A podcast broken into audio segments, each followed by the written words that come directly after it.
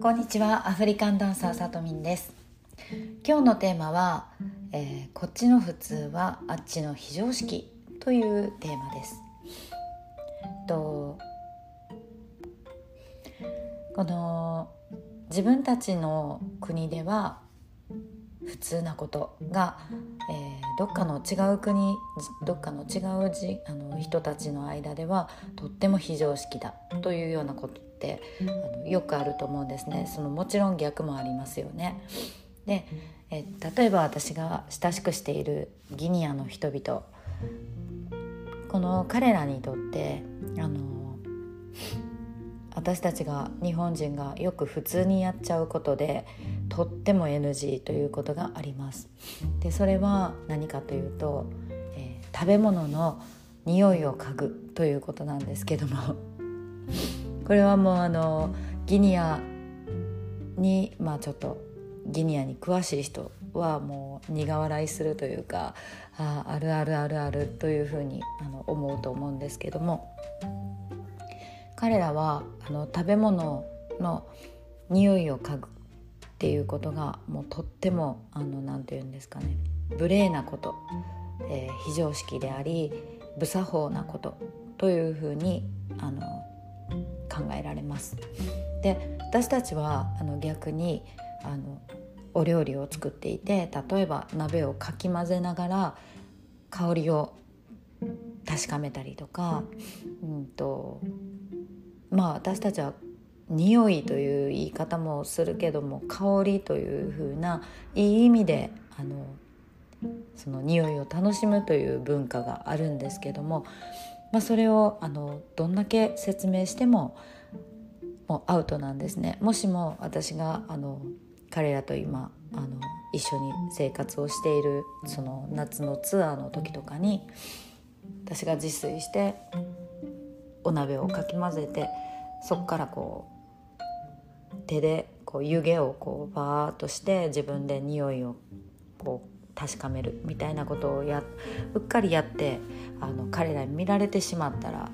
もうあの絶対に食べてくれなかったっていう残念な経験は何度もあるんですよね。でじゃあ例えばあの向こうでは生活の中に冷蔵庫っていうのはほとんどの家にないんですけどもですので食べ物をこう保存するという習慣がほとんどないんですけどもねそしたらあったかい国だし余計にあの食べ物の傷みやすいとかそういったこともあると思うんですけどそういうのはどうやって分かるのってあの匂いを嗅いだらダメなんだったらそういう傷んでないかどうかとかそういうのはどうやって分かるのって言ったら食べたら分かるんやって言うんですよね。えあの食べてなんかあ変な味がしたって思ったらべって口から出しますよね。でその前に あの匂いで分かったら防げるんじゃないのというふうなツッコミはあるんですけどもあの彼らはあのまあ本当に匂いはダメですね。匂いを嗅ぐという行為はダメなんですね。まあでもそういう何て言うんですかね。あの外国の方とか習慣の違う人とのこうえそれがダメなの？っていうふうなそういうことに気づくなんかその新鮮さというのはすごく私は好きなんですよね。お互いになんかやっぱりあこっちで普通だと思ってたことは向こうでは普通じゃないんだとかあの向こうで何がダメなの？って言われることをこっちの人はあのびっくりしちゃうとかそういうあの、まあ、多文化だったり異文化だったりというものとの交流があの自分の生活の今までの価値観というものを一旦こう覆してくれるというかあのそれは、まあ、小さな世界の話だけだったんだなということを気づかせてもらえるので私はそういうあの発見というのは毎回あのびっくりしますけどすごく大好きなんですよね。でまあ知らない人習慣の違う人同士が一緒に生活したりとか、まあ、に何かあの物事を一緒に進めていくということはお互いにあの知っていく段階で、まあ、好奇心とか、まあ、同時に謙虚さとかお互いへの配慮というのは、まあ、欠かせないというのはもちろんの前提ですけどもそれでもまあ